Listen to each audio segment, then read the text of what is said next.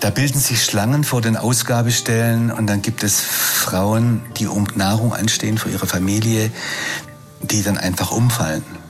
Die fallen um und sind tot. Also landwirtschaftlich, technisch ist es kein Problem, die Erde zu ernähren. Wenn die Verteilung stimmt. SWR 1 Weltwunderkugel. Der Klimapodcast. Ein kleines Stück Land ein Meter auf ein Meter. Wenn man auf diesem Stück Land in guter Lage bei guten Bedingungen Weizen sät, kommt am Ende ein Laib Brot bei raus. Jeder von uns braucht sehr viel mehr Fläche pro Jahr. 70 Kilo Weizen essen wir im Schnitt, Brot, Kuchen, Nudeln etc. Weizen ist bei uns ja das Grundnahrungsmittel Nummer eins.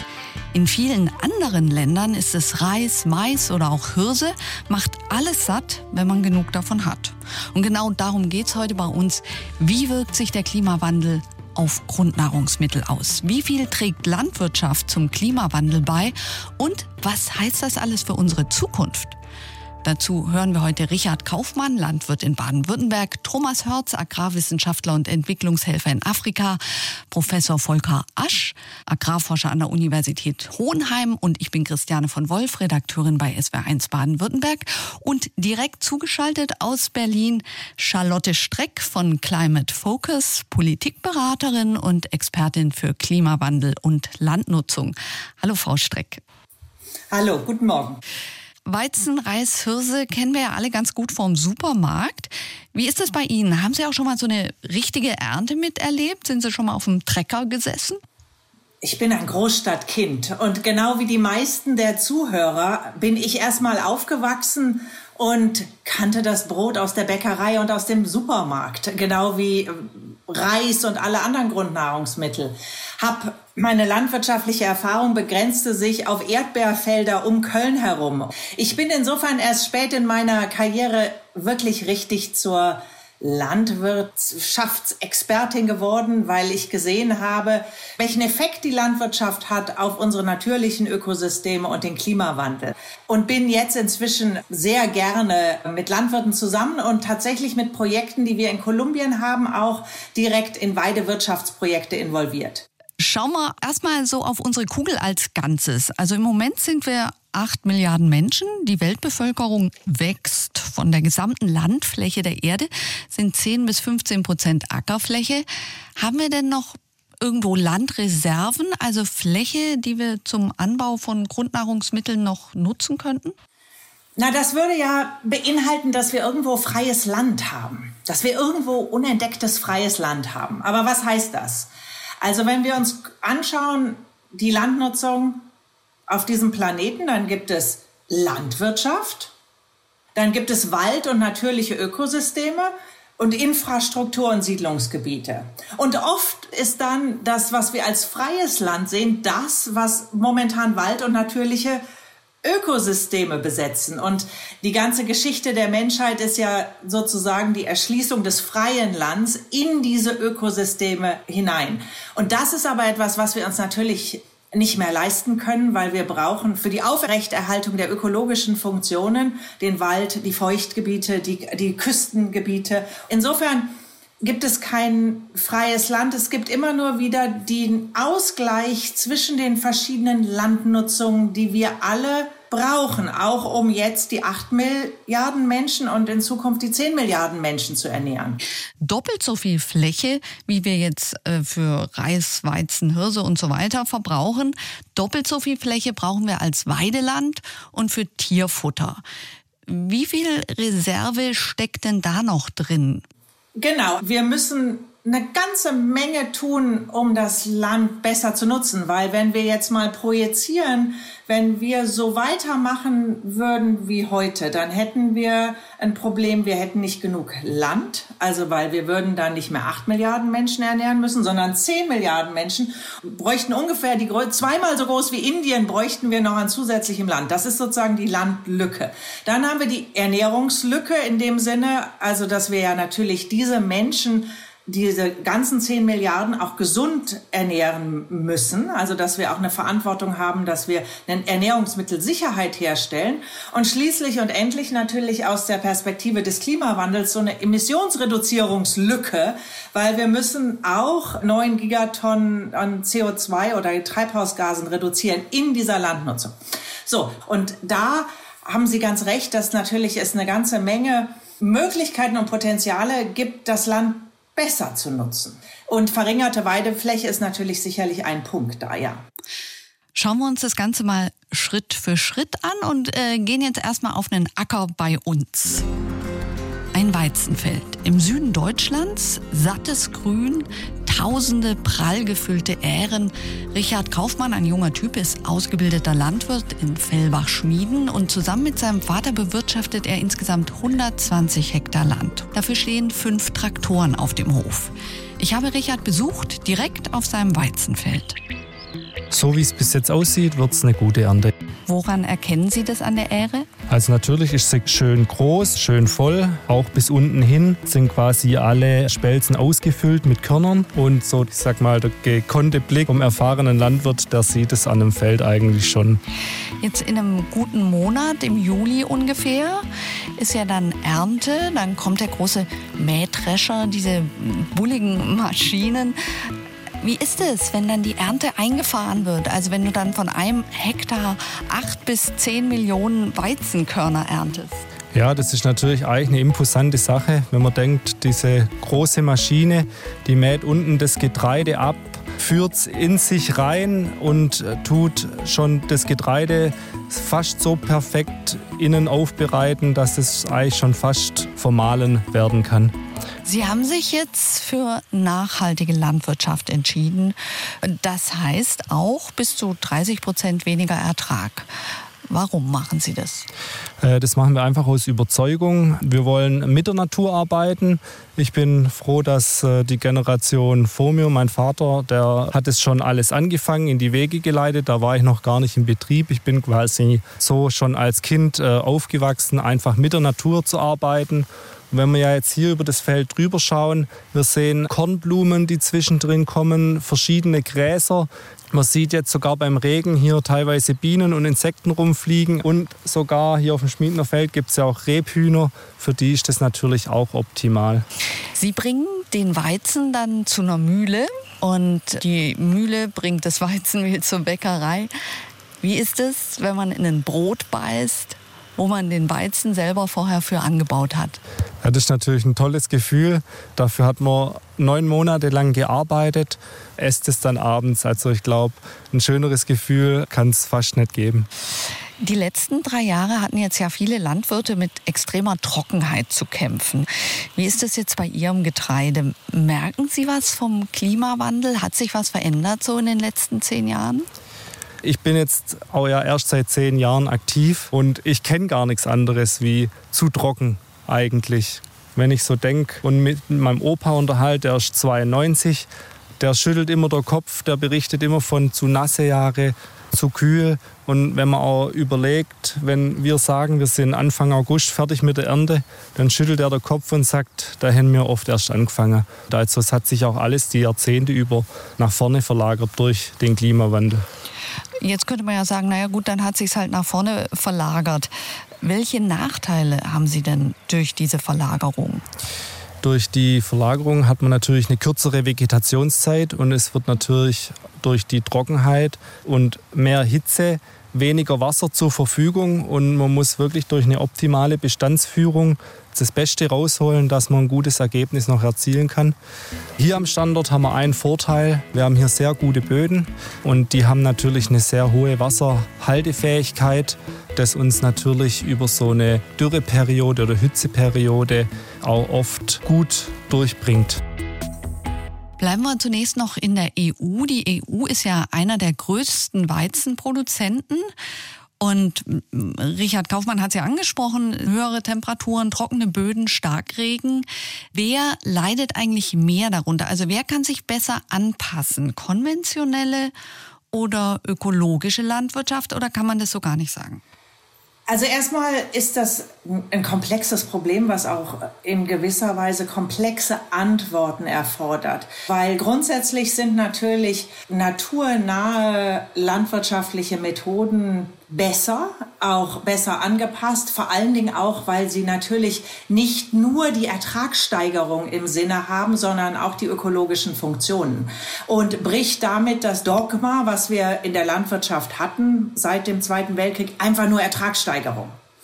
Jetzt haben wir natürlich beim Klimawandel, dass wir schon jetzt einen Rückgang in den Erträgen sehen. Und davon wird Europa sehr betroffen sein, vor allen Dingen natürlich Südeuropa, aber auch Deutschland. Also wir reden von Einbußen in Getreide, was die Wissenschaft projiziert bis zum Ende des Jahrhunderts von, von minus 10, 11, 12 Prozent, einfach wegen dem zunehmenden Wasserstress.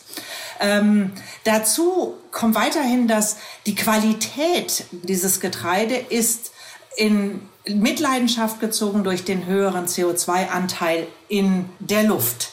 Und das wird oft auch übersehen, dass es weniger Protein im Weizen gibt, wegen des Klimawandels, so zum Beispiel auch weniger Gluten. Und Gluten ist absolut entscheidend für die Backbarkeit des Weizens und auch weitere Mineralien, die, wir, die wichtig sind in dem Weizen, nehmen auch ab wegen dem CO2-Gehalt in der Luft, wie Calcium, Eisen, Magnesium, Zink und so weiter. Was kann man denn tun? Also könnte man zum Beispiel mit Züchtungen das auffangen, dass man sagt, wir machen Pflanzen der Zukunft, die sind widerstandsfähiger und sind trotzdem genauso gesund. Genau, also die Anforderungen an die Bauern und Landwirte und Landwirtinnen steigen auf jeden Fall, weil man nicht mehr so weitermachen kann wie bisher. Das erfordert Training, Ausbildung, Flexibilität. Und das muss auch in die Ausbildung und Studiengänge der Landwirte und Landwirtinnen mit einfließen. Dann brauchen wir schon hitzetolerante Zuchtlinien. Also da muss auch mehr geforscht werden, auch in der konventionellen Züchtung. Die Frage ist dann, inwieweit man auch bewässert, was ja in Deutschland eigentlich überhaupt nicht stattfindet, aber was sicherlich in vielen Ländern jetzt auf einmal doch angedacht werden muss. Und wir müssen dann sehen, inwieweit das für Deutschland auch relevant wird. In jedem Fall aber auch die Effizienz der Wassernutzung steigern. Da gibt es Möglichkeiten, die Verdunstung zu managen und verschiedene Ansätze hierzu. Vielleicht ein Satz noch, weil das eben so heiß diskutiert wird. Diese CRISPR-Pflanzen, also die Genschere, da heißt dann, äh, diese Pflanzen äh, oder dieses Verfahren hat den Vorteil, es ist sehr präzise, sehr schnell, man braucht nicht so lange wie bei üblichen Züchtungen, ist sehr günstig. Wie sehen Sie das? Ich denke grundsätzlich, dass wir die Gentechnik differenziert diskutieren müssen und auch differenzierter diskutieren müssen, als das in, in Deutschland geschehen ist, weil eine ganz präzise Gentechnik hält schon großes Potenzial hier in Deutschland, aber vor allen Dingen auch in ärmeren Regionen, in Entwicklungsländern, wo der Hitzestress und der Klimastress heute schon viel, viel größer ist und konventionelle Arten unter sehr, sehr großen Druck stellt.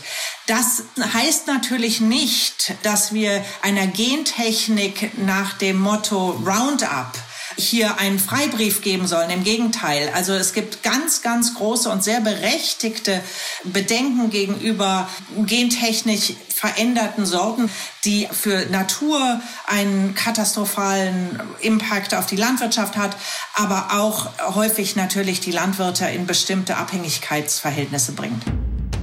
Afrika. Es gibt Länder, für die ist der Anbau von Weizen, Reis oder Hirse kaum zu stemmen.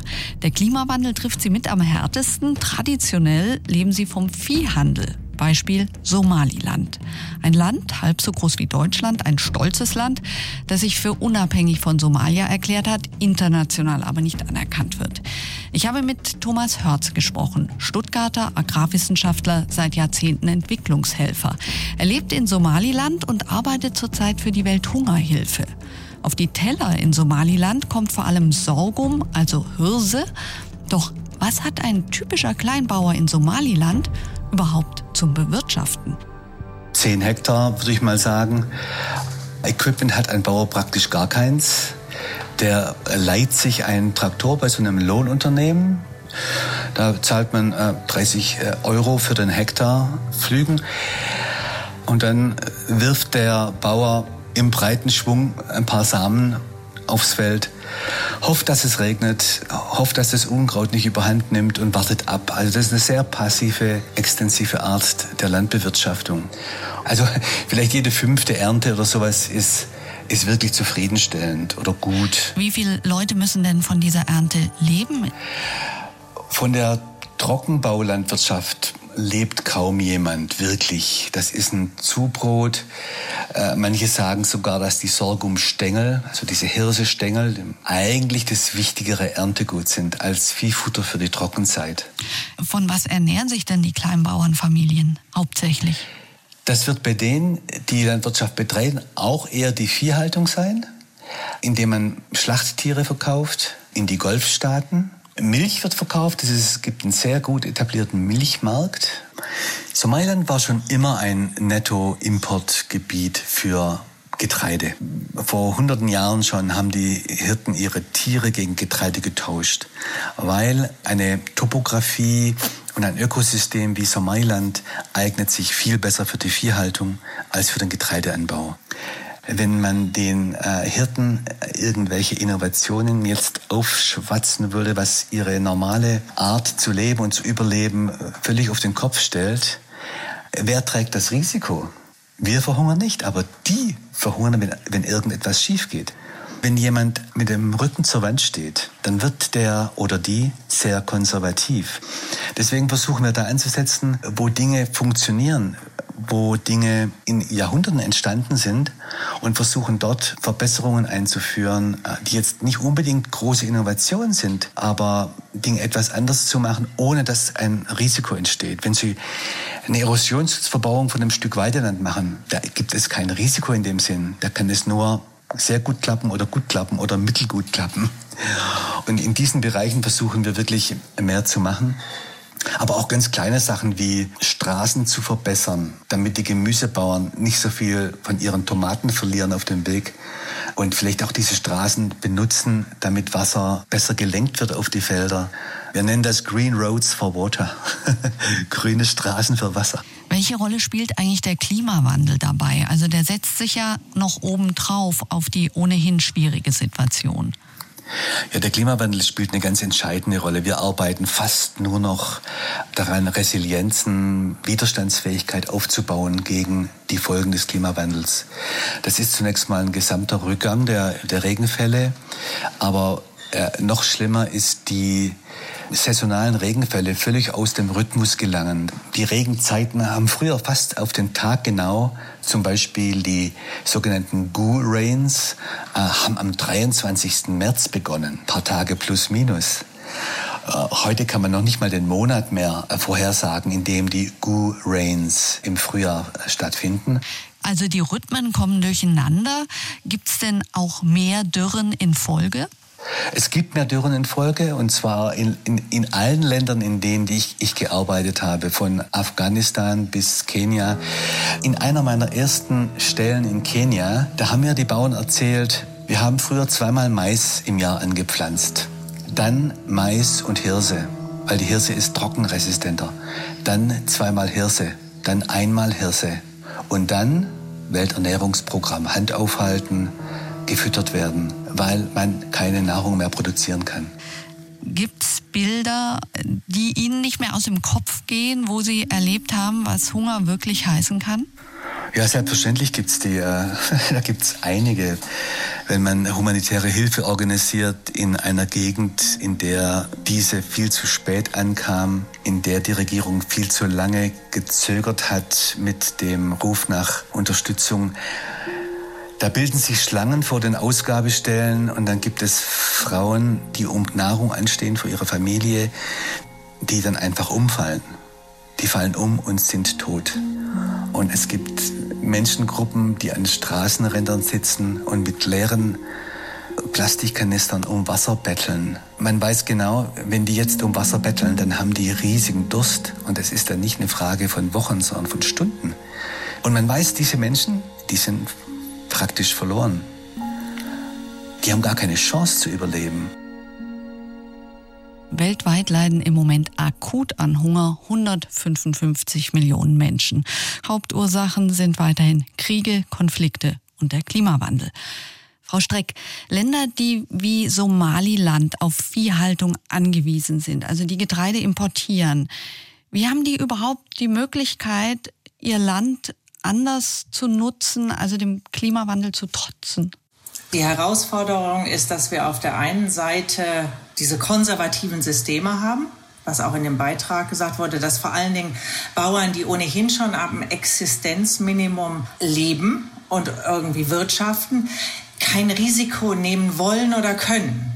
Das heißt, man muss eine ganze Menge gleichzeitig erwägen. Also man muss die Bauern immer absichern. Ganz entscheidend sind halt, wenn man andere landwirtschaftliche Systeme, Methoden vorschlägt, ähm, dass man tatsächlich dieses Risiko dieser Bauern übernimmt durch Versicherungssysteme, Subventionen, anderes. Und da muss man auch immer im Kopf haben, dass wir hier, unsere Bauern in Industrieländern, die sind ja vor diesen Risiken geschützt. Wir haben 600, 600 Milliarden pro Jahr in landwirtschaftliche Subventionen die natürlich diese Bauern absichern, aber das in der Hauptsache eben in Industrieländern und zunehmend in Schwellenländern, aber nicht in den ärmsten der ärmen Länder, wo die Bauern dem komplett ausgesetzt sind. Also diese Sicherungssysteme sind entscheidend.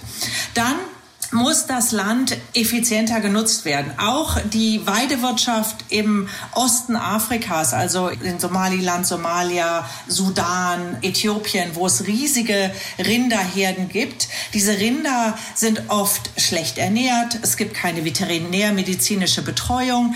All das könnte zu einer Ertragssteigerung führen. Und das dann kombiniert mit einer Diversifizierung des landwirtschaftlichen Systems, soweit das und wie das möglich ist, jedes System und jeder Bauer, der eine ganze Reihe von Einkommen hat über verschiedene Produkte, ist schon an für sich besser abgesichert.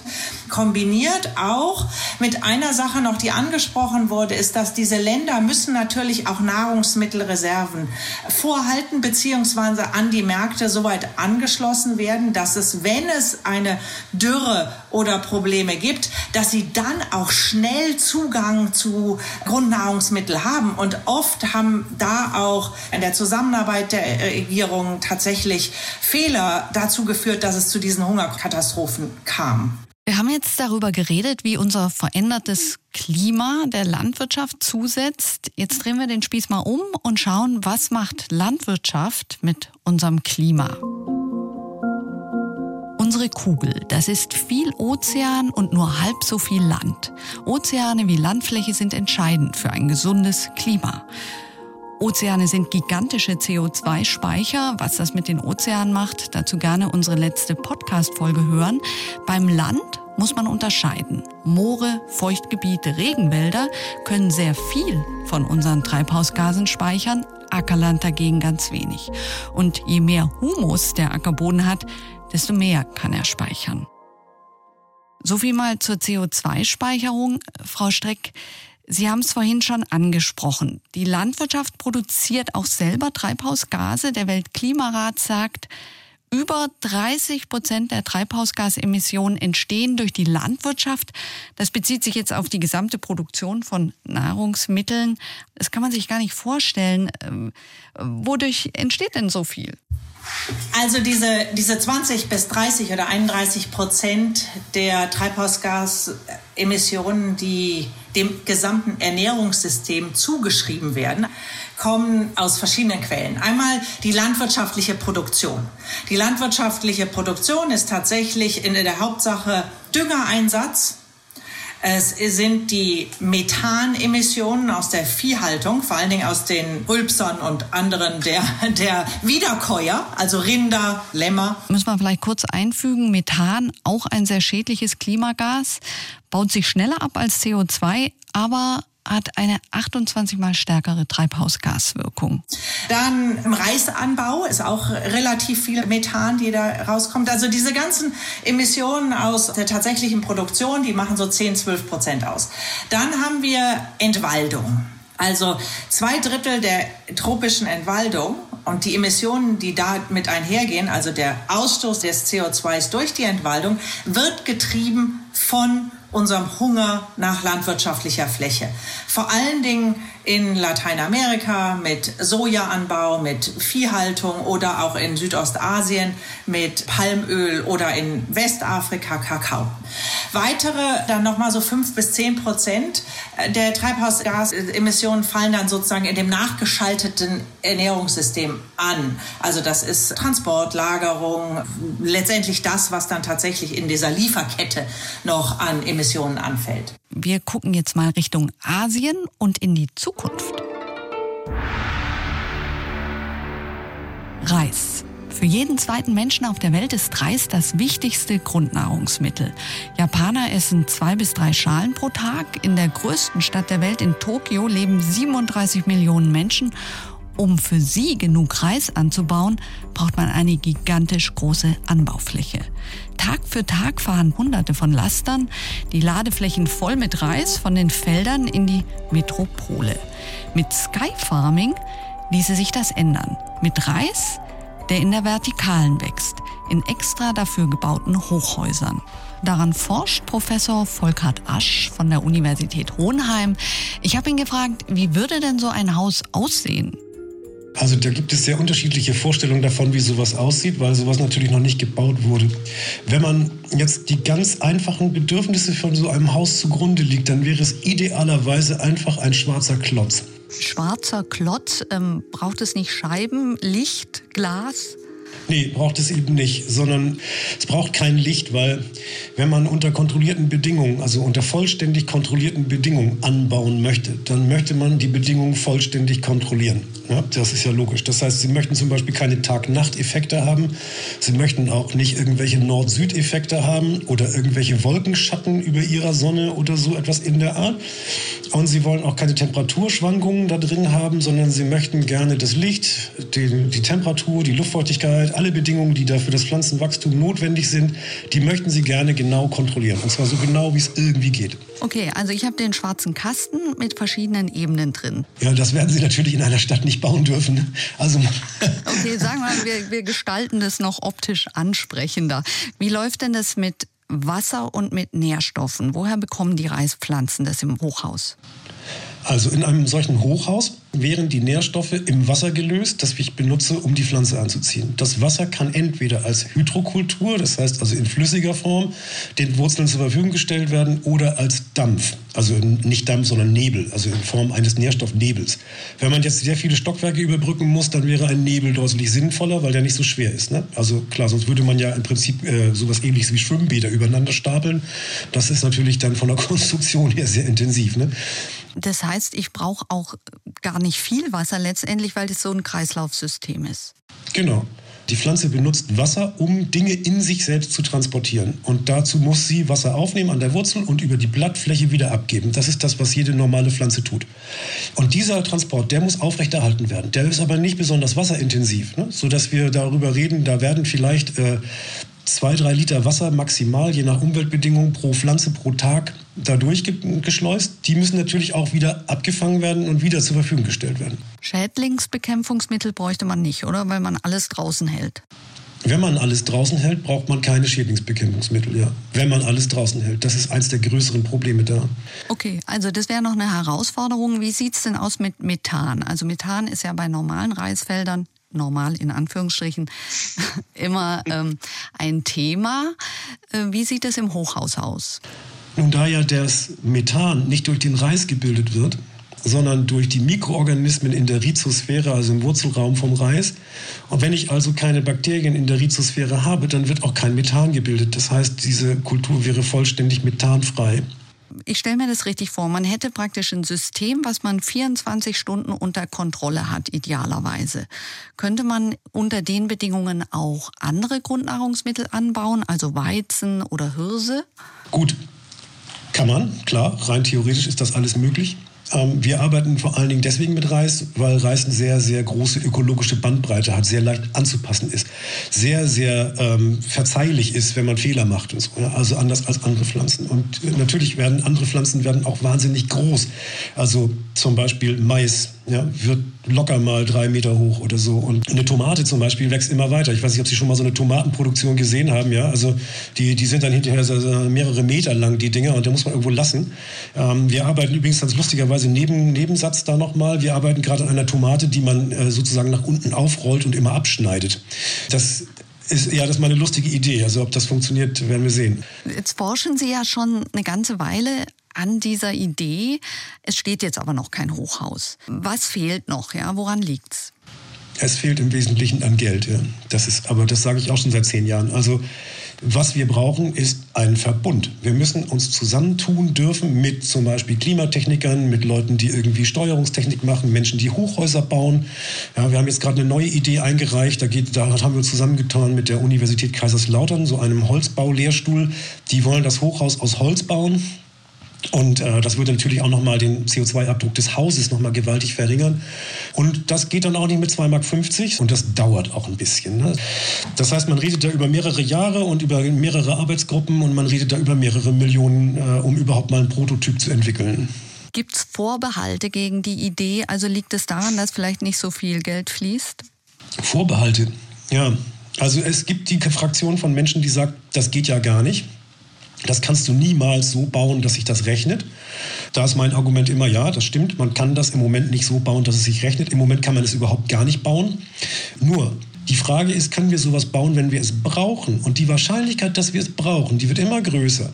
Gucken Sie sich die IPCC-Berichte an. Die äh, Verfügbarkeit von Nahrungsmitteln wird aufgrund des Klimawandels immer weiter eingeschränkt. Die Möglichkeit, Getreide irgendwo anzubauen, die wird in den allermeisten Fällen immer schlechter. Auch äh, Gebiete, in denen man Reis anbauen kann, die werden zu warm. Wir haben es mit mehr Umweltkatastrophen zu tun. Das heißt, wir haben immer häufiger Stürme, Trockenzeiten, Hagelschauer und was weiß ich nicht alles, was draußen die Ernte vernichtet vernichtet. Und wenn Sie dann so eine Metropole nehmen, Sie hatten ja Tuchke vorhin erwähnt, wenn man also so eine Metropole jetzt mal nimmt und stellen Sie sich mal vor, die haben auf einmal keine Grundnahrungsmittel mehr, weil es ihnen jetzt mal salopp gesagt den Reis verhagelt. Ja? Wenn das jetzt mehrmals passiert, da sitzen dann 3,5 Milliarden Menschen und die sind am Rande einer Hungersnot. Und deswegen sollten wir uns da mal zusammentun und das ausprobieren. Über einen haben wir jetzt heute noch gar nicht gesprochen, über uns, den Verbraucher. Klimafreundliche Ernährung. Wenn man sich jetzt dafür entscheidet, heißt das vor allem Verzicht? Nein, es heißt besser und leckerer und köstlicher also grundsätzlich denke ich mal, wir müssen sowieso diese ganze Klimadebatte ein bisschen umdenken. Eigentlich geht es ja darum, was wir wollen, ist eine gesündere Zukunft mit einer höheren Lebensqualität. Also ob das nun eine bessere Mobilität ist oder eine bessere Ernährung. Eigentlich sind ja die, die Visionen und die Lösungen sind da und die sollten dazu führen, dass wir länger und gesünder leben. In jeder Hinsicht. Das heißt jetzt für Klimawandel, Ernährung vor allen Dingen gesundes Maß an tierischem Protein. Wir sprachen ja da schon davon, dass die Viehwirtschaft mit Abstand der größte Emittent in der ganzen Landwirtschaft ist. Das macht 75 Prozent aus. Das ist wahrscheinlich der größte Beitrag, den ein Individuum zum Klimawandel beitragen kann. Eine fleischärmere Ernährung würde einen direkten Beitrag zum Klimaschutz leisten fleischärmer. Was hieße das jetzt konkret? Einmal die Woche oder einmal im Monat? Also sagen wir mal im Durchschnitt, ich glaube bei den Amerikanern ist es so ungefähr zwei Burger am Tag. Wir bei uns ist es ein bisschen anders, weil wir essen nicht so viele Burger und nicht so viel Rinderfleisch. Wir essen sehr viel mehr Schweinefleisch, was klimamäßig schon besser ist. Man das halt macht nicht mehr zweimal am Tag, sondern zweimal die Woche dann hat man sowohl, und das sind Empfehlungen nicht von Klimawissenschaftlern, sondern von Gesundheitsexperten, weil der Fleischkonsum ja direkt korreliert mit Diabetes, mit Herz-Kreislauf-Krankheiten, zum Teil auch mit bestimmten Krebssorten. Also den Fleischkonsum zu reduzieren, ist primär auch schon mal ein Beitrag für unsere Gesundheit. Es ist ja ein Riesenthema, Landwirtschaft und Klima. Wir haben es sicher heute auch nicht zum letzten Mal auf dem Tisch. Zum Schluss wollen wir nochmal von allen, die heute mitgemacht haben, hören, was eigentlich ihre ganz persönliche Vision für die Zukunft ist. Richard Kaufmann, Landwirt in Schmieden. Ja, mich würde es äh, natürlich freuen, wenn die Menschen wieder mehr auf uns Landwirte zukommen und sich das auch von uns erklären lassen und auch beobachten, was machen wir, wie gehen wir mit der Natur um und mit dem Boden und wie versorgen wir die Menschen vor Ort mit guten und qualitativ hochwertigen Lebensmitteln. Thomas Hörz, Entwicklungshelfer in Somaliland. Was ist Ihre Vision von einer Zukunft, in der alle satt werden? Ich habe die Gewissheit, nicht nur die Vision, weil wir wissen ja, dass der Planet uns alle gut ernähren kann. Und wir wissen auch, dass es Hunderttausende von Menschen gibt, die daran arbeiten, indem sie in Deutschland nachhaltig mehr produzieren, indem sie Entwicklungshilfe machen, indem sie spenden. Das sind extrem wichtige Leute.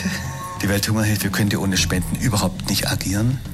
Es gab eine Dekade von Fortschritten, bis Corona zugeschlagen hat, vor allem bis der Klimawandel massiv zugeschlagen hat. Also landwirtschaftlich, technisch ist es kein Problem, die Erde zu ernähren, wenn die Verteilung stimmt. Volkert Asch, Agrarforscher an der Uni Hohenheim. Ihre persönliche Vision von Landwirtschaft in Zukunft. Wenn ich einen Wunsch äußern dürfte, würde ich sagen, so nah wie möglich im Einklang mit einer biodiversen Natur. Also wir manipulieren ja Natur, wenn wir Landwirtschaft machen. Das heißt, wir zwingen die in eine bestimmte Bahn.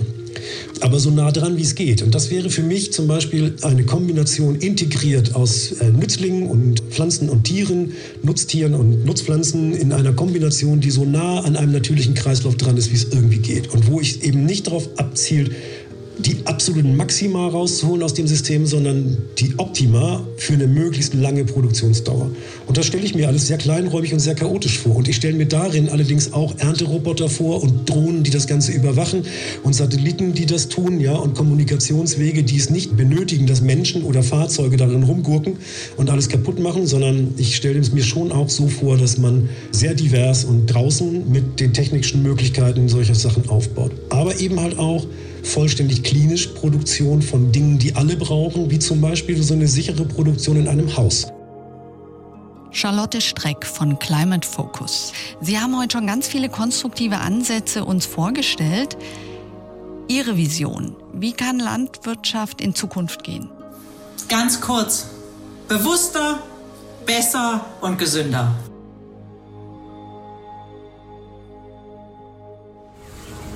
Weltwunderkugel. Wissen, was Klima ausmacht. Der Podcast von SWR1.